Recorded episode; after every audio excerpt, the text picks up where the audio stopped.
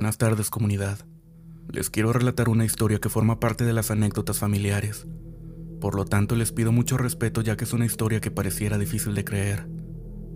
Pertenezco a un pueblo cerca de Guadalajara, en el estado de Jalisco. En este pueblo existe una hacienda que hace muchos años fue la más grande. Al vivir en un lugar de hacendados, se dice que ellos guardaban el dinero enterrándolo para evitar que les fueran a robar, y cuando el dueño del dinero quería cuidarlo aún más, enterraba a alguien ya sea mozo o familiar junto con el dinero, condenándolo a cuidarlo. En mi casa se rumoraba que existía dinero en tres lugares. La cocina, el patio junto a las raíces de un aguacate y en donde existía un fogón.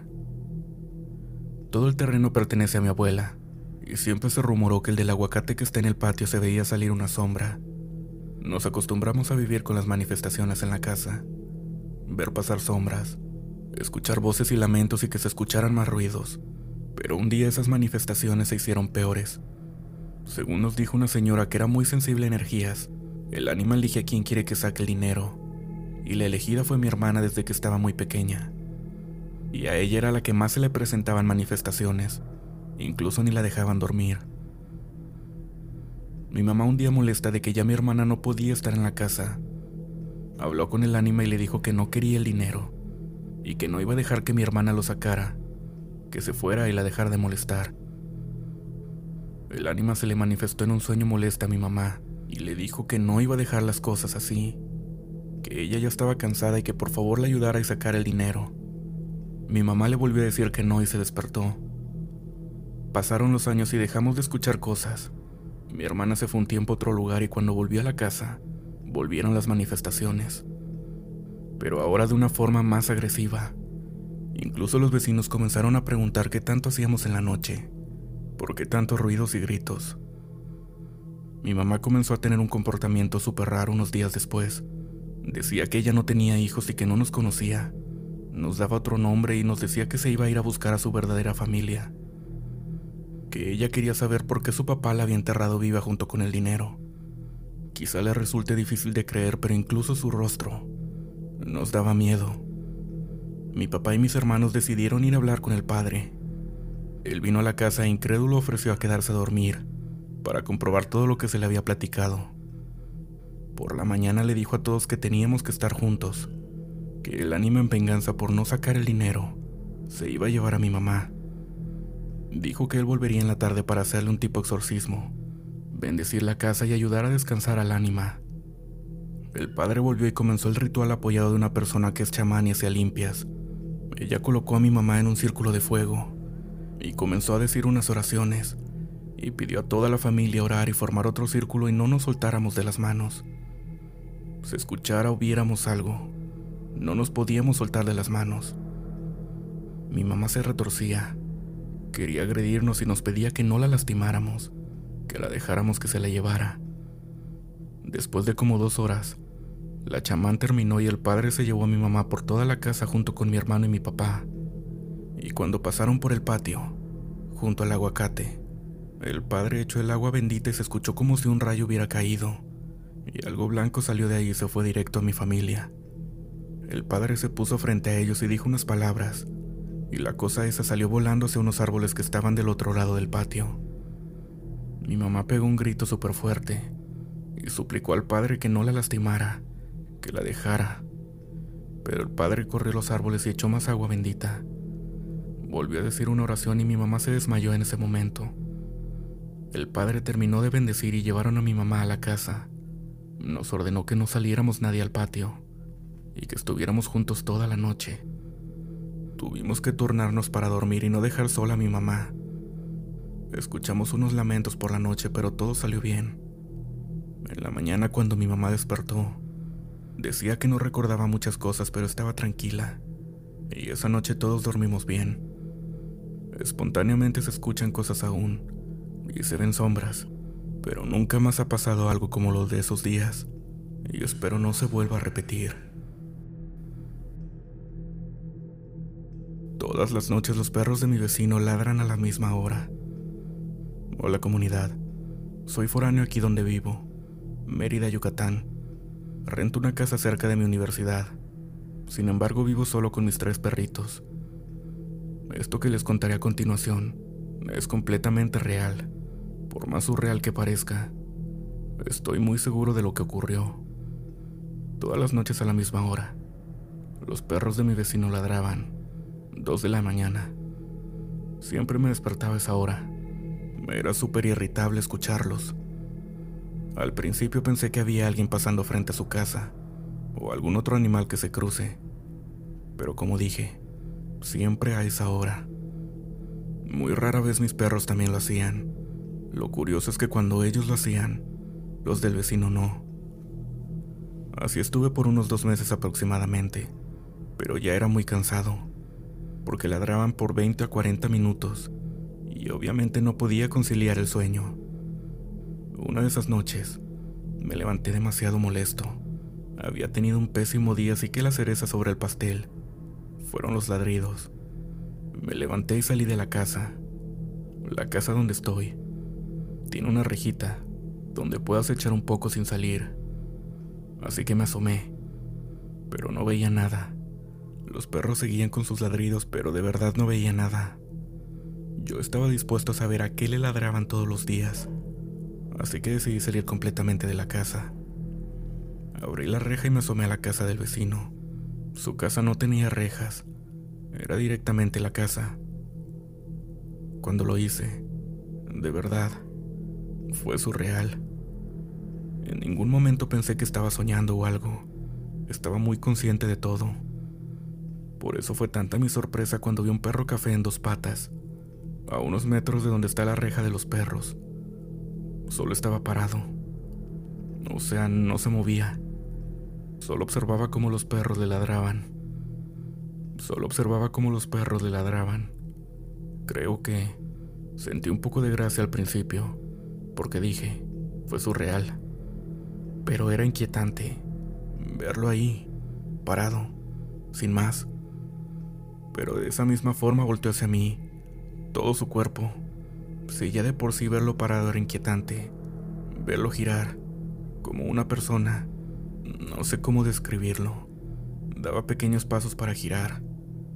Se me quedó viendo. Ahí sí, me empecé a sentir miedo. ¿Qué? ¿Nunca has visto un perro en dos patas? El perro me dijo eso. El perro había hablado. No gritó, no susurró, solo habló, como una persona normal. Ni siquiera tenía distorsionada la voz ni nada de eso. Solo habló, como si de verdad fuese una persona. Sentí ganas de vomitar por la ansiedad y me fui a mi casa rápido. Tenía miedo que eso me siguiera. Entré rápido a mi cuarto y ni siquiera cerré la reja de lo apurado que estaba. Los perros del vecino habían dejado de ladrar. Ahora eran los míos los que estaban ladrando. Lo peor es que tampoco cerré con llave la puerta principal. Estaba oculto bajo las sábanas y mis perros estaban ladrando. Escuché cómo daban pequeños toques a la puerta. Solo toques, no arañazos ni nada, solo pequeños toquecitos. Los típicos toques cuando quieres que alguien te deje entrar. A la hora mis perros dejaron de ladrar. Ya eran como las 3 de la mañana. Me quedé dormido. A la mañana siguiente efectivamente vi que no había cerrado la puerta ni la reja. Se lo conté a mis amigos y creyeron que me lo inventé. Algunos me dijeron que era un tipo de Uai. Así le llaman aquí a los brujos que se transforman en animales. Pero no sé. A las noches siguientes los perros del vecino seguían ladrando. Mis perros ladraban igual a veces. Pero así como empezó, así cesó. Ninguno de los perros volvió a ladrar. Le llegué a preguntar al vecino sobre si había visto algo o sabía por qué sus perros ladraban. Él era un señor, más bien un poco grande como de 60 años. Solo me dijo, hay cosas que desea ignorar. Haz lo mismo. No le tomes importancia a los perros. Igual son horas para dormir y no para averiguar. Supongo que lo sabía. Hola comunidad, es la primera vez que tengo la oportunidad de compartir alguna historia con ustedes. Tal vez no consideren este relato como algo que provoque miedo. Sin embargo, es algo que me sucedió y hasta el momento no he podido encontrar una explicación lógica. Esto sucedió en el año 2000, cuando era novio de mi actual esposa. Nosotros vivíamos en un municipio del Estado de México, y aquí sucedió esta historia. Fue un viernes. Saliendo de la universidad pasé a visitarla como todos los días, y estuvimos platicando fuera de su casa hasta tarde. Fue aproximadamente como a las 11 de la noche, cuando me di cuenta de la hora. Me despedí de ella y me apresuré a buscar algún transporte que se acercara a mi casa. A pesar de que no estaba muy lejos, por el lugar y la hora prácticamente estaba solo en una avenida principal. Debo mencionar que en otras ocasiones y tal vez un poco más temprano, decidí caminar hasta la casa. Pero ese día en especial no tenía ganas de caminar, o mejor dicho, tenía una sensación extraña que me decía que no lo hiciera. Estuve esperando transporte aproximadamente una hora y nada. En esos años no existían las plataformas de transporte que actualmente tenemos la posibilidad de usar. Solo se podía viajar en un taxi o en una combi como le decimos en algunos lugares. Parecía una escena de película. La avenida sola, sin tráfico, sin personas y extrañamente sin ruido. Convencido de que no tendría suerte de encontrar transporte, decidí comenzar a caminar rumbo a casa. Al avanzar un poco a lo lejos pude observar un vehículo que se acercaba. No se alcanzaba a ver muy bien porque no traía luces encendidas, pero pude comprobar que era una combi, aunque sin letrero, aunque sin letrero visible, lo cual me indicaba que no traía lugar. Le hice señas para que se detuviera justo debajo de una lámpara de alumbrado público, con la esperanza de que me viera y se apiadara de mí, pero pasó delante y no se detuvo. Sin embargo, cuando me di cuenta, la combi se había detenido como a 70 metros más adelante, en un lugar un poco oscuro. Corrí feliz porque sabía que había conseguido que me acercaran a casa. Abrí la puerta y dije, buenas noches. Pero nadie contestó. Pensé que era una grosería no contestar el saludo, pero pues me imaginé que ya era tarde y que las personas regresaban cansadas de trabajar y algunas vienen durmiendo. Lo que menos quieren es que los molesten. No había lugares donde sentarme. Así que me quedé en cuclillas para viajar. Extrañamente dentro de la combi estaba muy oscuro y no se miraban los rostros de las personas. Simplemente eran como unos bultos negros ocupando los lugares. Recorrí la distancia para llegar a casa y cuando me acercaba a donde me tenía que bajar, le pedí de favor a uno de esos bultos negros que le pasara mi pasaje al chofer, pero no me hizo caso. Ya un poco molesto por tanta descortesía, le dije al conductor, bajan en la esquina por favor, y le quise dar el dinero del pasaje, pero tampoco obtuve ninguna respuesta. Entonces sentí un escalofrío recorriendo mi espalda. La combi se detuvo en la esquina donde debía bajarme y se abrió la puerta. Descendí y agradecí al conductor. Al avanzar la combi me di cuenta de un detalle. Era el vehículo de un amigo de la familia al que todos conocíamos como el Chivo. Eso me dio mucha tranquilidad y entendí por qué ni siquiera me había cobrado el viaje, aunque me extrañó que no me hubiera respondido el saludo. Corrí a casa, me metí despacio para no hacer ruido, subí a mi cuarto e intenté dormir. Sin embargo, en mi mente seguía pensando en esa extraña experiencia que había pasado. Me quedé dormido y un rato después mis padres me despertaron para avisarme que iban a salir y que volvían más tarde. Pregunté dónde iban y me dijeron que al panteón acompañara un sepelio. Pregunté dónde iban y me dijeron que al panteón acompañara un sepelio. Por acto reflejo pregunté quién había fallecido y la respuesta que escuché me dejó con la sangre helada. Mi madre me dijo, vamos a enterrar al chivo. Ayer en la noche tuvo un accidente en su combi. Se impactó con un camión que estaba estacionado y falleció. Le dije a mi mamá que eso no podía ser cierto, que apenas en la noche el chivo me había dado una ventona a la casa. Me dijeron que estaba equivocado y que seguramente había confundido el vehículo. Aunque yo sabía perfectamente que no me había equivocado, que era la combi del chivo.